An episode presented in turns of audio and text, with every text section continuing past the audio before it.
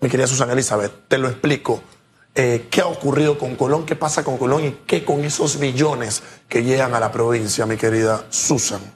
Y es que todos estos tiempos yo he tenido un análisis errado, yo he tenido un análisis incorrecto, porque me he caracterizado por decir, no entiendo cómo Colón, teniendo un aeropuerto internacional, como Colón teniendo el sistema portuario más importante de la región, como Colón teniendo la segunda zona franca más importante del universo, como Colón teniendo una entrada que es acceso directo al canal del Panamá, puente del mundo, corazón del universo, como Colón que sin duda alguna es un hub para todo el movimiento logístico y multimodal, como Colón teniendo un acceso directo para todos, sin duda alguna, eh, las oportunidades de turismo que se da, como Colón se encuentra en la situación caótica en la que está. Y la conclusión es sencilla. Mi análisis cuál? Fue errado. ¿Por qué? Porque nada de lo que tiene Colón le pertenece a los colonenses. Colón ha sido utilizada como una provincia de alquiler. Provincia donde han llegado algunos, utilizan esta provincia al mes para redituarse, para buscarse sus beneficios. Y pues claro, ese monto que debería quedar para alquiler, haciendo la suposición, que es lo que le debería administrar el gobierno, que es lo que deberían de administrar nuestros gobernantes, pues ¿qué pasa con ese dinero? Bien, gracias a usted. Así que Colón se utiliza como el espacio para que mucha gente haga dinero, para que empresarios hagan dinero, para que gente buena también haga dinero, pero las oportunidades que deberíamos de tener, pues claramente se pierden. Nosotros deberíamos tener en Colón, escuchen, con la oportunidad económica, un Queremos un mini Miami, Colón lo puede ser. Queremos un mini Las Vegas, Colón lo puede ser. Queremos ser la mejor provincia del continente, Colón lo puede ser. Pero lejos de eso, ¿qué tenemos? Ahí está, que nos utilicen como ejemplo de Haití, porque cuando no tienes a alguien con la capacidad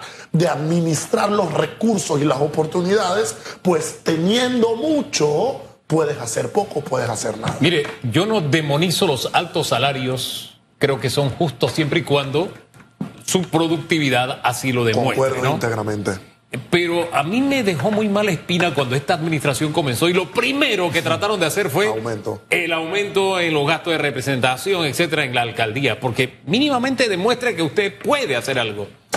Y Colón ya está en ese punto en que la gente tiene que llegar simplemente a demostrar. Perfecto. Eso, a trabajar por Colón. Colón no puede seguir siendo alquilada o usada como usted lo deja entrever en su análisis. Tal cual. Eh, Colón ha sido una, una provincia vil usada y lastimosamente lo sigue siendo. ¿Y qué ocurre, mi querido Enrique? Pues claramente hay tres enfoques que nosotros debemos de tener en Colón si pensamos en salir hacia adelante. El primero es que tenemos que apostar a una reducción íntegra del Estado. Colón puede crecer de la mano de una inversión privada y de la mano de una inversión extranjera. El Estado no puede seguir creciendo, increciendo. Nosotros tenemos que apostar a que exista un trabajo claro entre la empresa pública y privada que apunte a ese crecimiento económico que nosotros buscamos en la región. Le suelto una locura. Claro. ¿Usted se imagina que se federalice Colón? es decir, al, federalizarse, lo que produce Colón tendría que ser invertido en Colón. ¿Usted se imagina esa locura? Sería un escándalo, sería un escándalo. Y es triste ¿Y quisiera lo mismo con Chiriquí?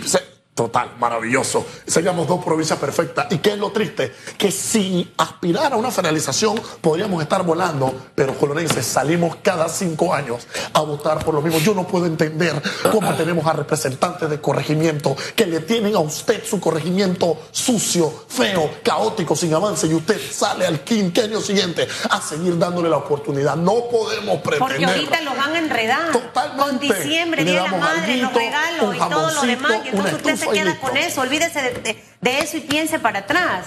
Y de la mano, aparte, solamente dos elementos más. La educación dual es vital y es clave. ¿eh? Ustedes saben que yo soy un gran defensor de que la educación dual, sin duda alguna, es un elemento para que como provincia y como país avancemos. Colombia tiene todas las oportunidades para que de la mano de la educación dual podamos avanzar. Y lo tercero es no perder esa identidad que nos caracteriza. Tenemos que tener un sentido de pertenencia por la provincia y aspirar a que la misma crezca. Trabajando todos los días, creyendo en nosotros mismos y aportando todo un granito de arena para el crecimiento de la provincia y para el crecimiento íntegro del país. Oiga, y bueno, para lograr todo eso hay que dejar la locura a un lado. ¿Qué es la locura?